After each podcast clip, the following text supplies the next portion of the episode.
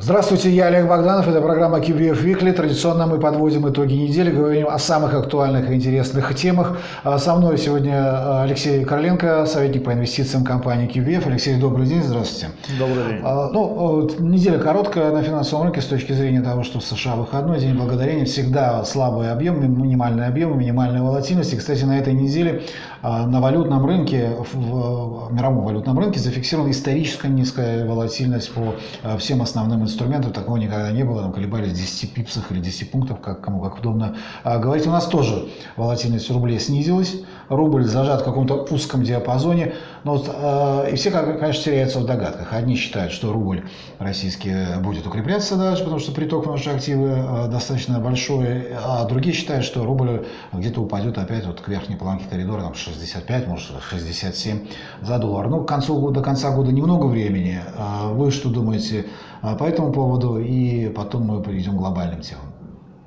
Ну, по рублю, наверное, да. В общем, традиционно декабрь э, не, не самый сильный месяц для рубля. И я думаю, что какой-то потенциал для снижения есть. Плюс, опять же, выплаты внешних долгов традиционно, хотя уже с каждым годом они, конечно, становятся все меньше и меньше. Это Но вот в декабре 11, по-моему, миллиардов, там было 5, ноябрь 11 декабря, потом опять упадет январе, соответственно. Да, да. То есть это с этой точки зрения это такой элемент давления на рубль. С другой стороны, достаточно жесткая все еще денежная политика наших, нашего ЦБ, хорошие реальные ставки.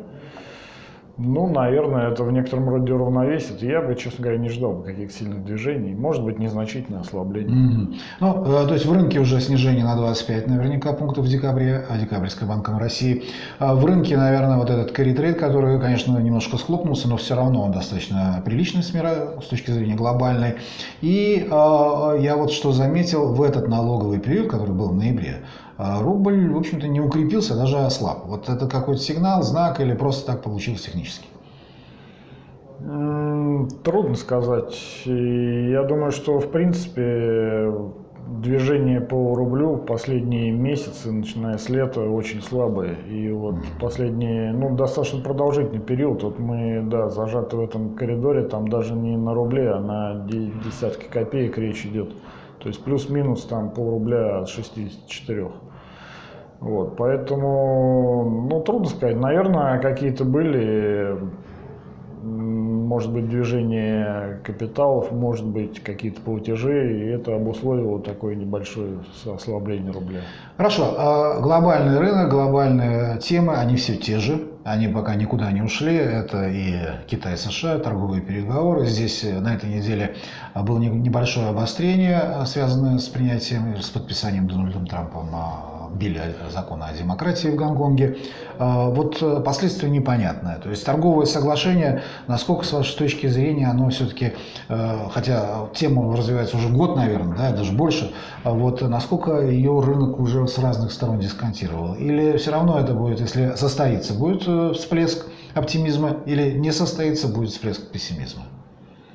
Ну, эта история действительно длится уже сколько, наверное, больше года уже. И поэтому я, честно говоря, не думаю, что рынок как-то сильно ну, на нее закладывается. Если что-то произойдет, скорее это какое-то рамочное в общих э, чертах будет подписано соглашение, я бы ожидал бы, честно говоря, скорее какой-то коррекции, то есть э, ну, а продажи на фактах. Mm-hmm. Вот. Каких-то какого-то прорыва там ждать от э, Китая и США, опять же в контексте вот этого подписанного Билля демократии в Гонконге, ну, наверное, не приходится.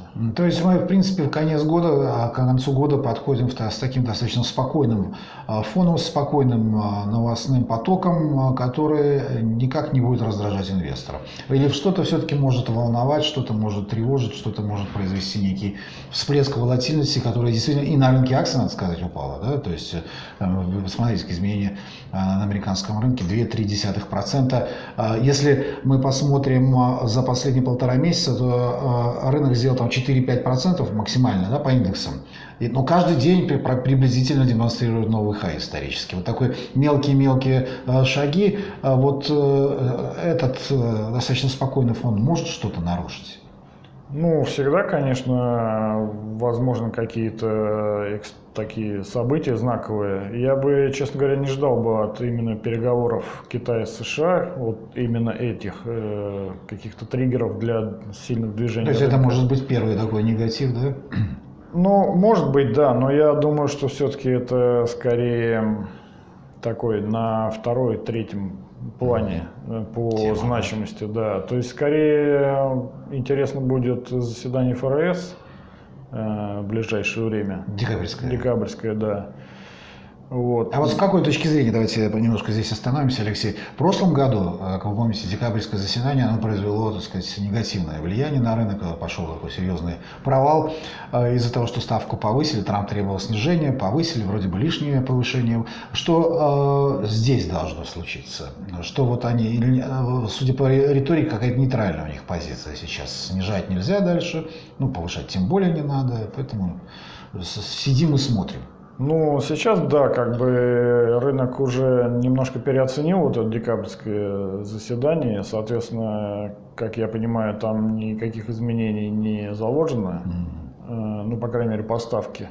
И, соответственно, будет зависеть от э, риторики, ну, в зависимости от того, как, какова будет риторика, будет реакция. Я думаю, что пока заложена рынком такая нейтральная нейтральные движения и поставки, и нейтральные по риторике в том числе. Mm-hmm. Вот, соответственно, как будет оценен, потому что достаточно сильные вышли данные все-таки по экономике США, и каких-то, скажем так, э, мотивации для ослабления. Ну, ВВП, прежде всего. Да, я имел в виду ВВП, да. То есть подрос выше ожиданий, соответственно, ну, каких-то мотиваций для смягчения или более мягкой риторики, ну, вроде как бы нет. Хорошо, ну, значит, смещается все в такую корпоративную историю, отдельная история а, по, сек по секторам. А, давайте к нам перейдем, потому что у нас вроде бы коррекция наметилась, но вроде по-прежнему наш рынок интересен по разным инструментам, много было разных отчетностей. Вот э, из первого эшелона вот основные темы, какие бы вы отметили, какие будут влиять на позицию инвесторов и вообще на рынок? Ну, самый интересный, на мой взгляд, это Сбер... Э, Газпром и Лукойл. Угу. Лукойл уже анонсировал изменения политики дивидендной. Соответственно, у Лукойл вышли очень хорошие данные по за третий квартал, где, соответственно, ну, практически все показатели они улучшились. Вот. А вот эти истории с продажей компании, э, долей компании, они как-то имеют под собой основание? Есть ну, какое-то движение замечено? Честно говоря, нет, незаметно. По косвенным причинам косвенным, скажем так, признаком э, того, что ничего не будет, еще можно посмотреть на котировки Сургута. Угу.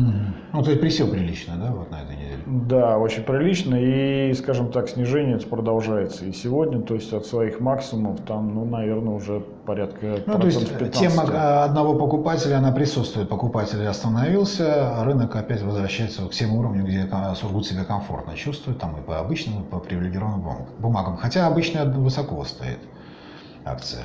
Ну да, там где-то 43 рубля, mm-hmm. но на максимумах, тем не менее, это 50 стоило. Ну, я про Сургут, это в контексте, наверное, скорее Лукойла. То есть там он же рос в том числе на ожиданиях того, что будет поглощение. Вот. Но судя по откату Сургута, наверное, и ожидания рыночные поглощения Лукойла, они тоже снизились. «Газпром» следующая неделя насколько важна для компании и для акционеров?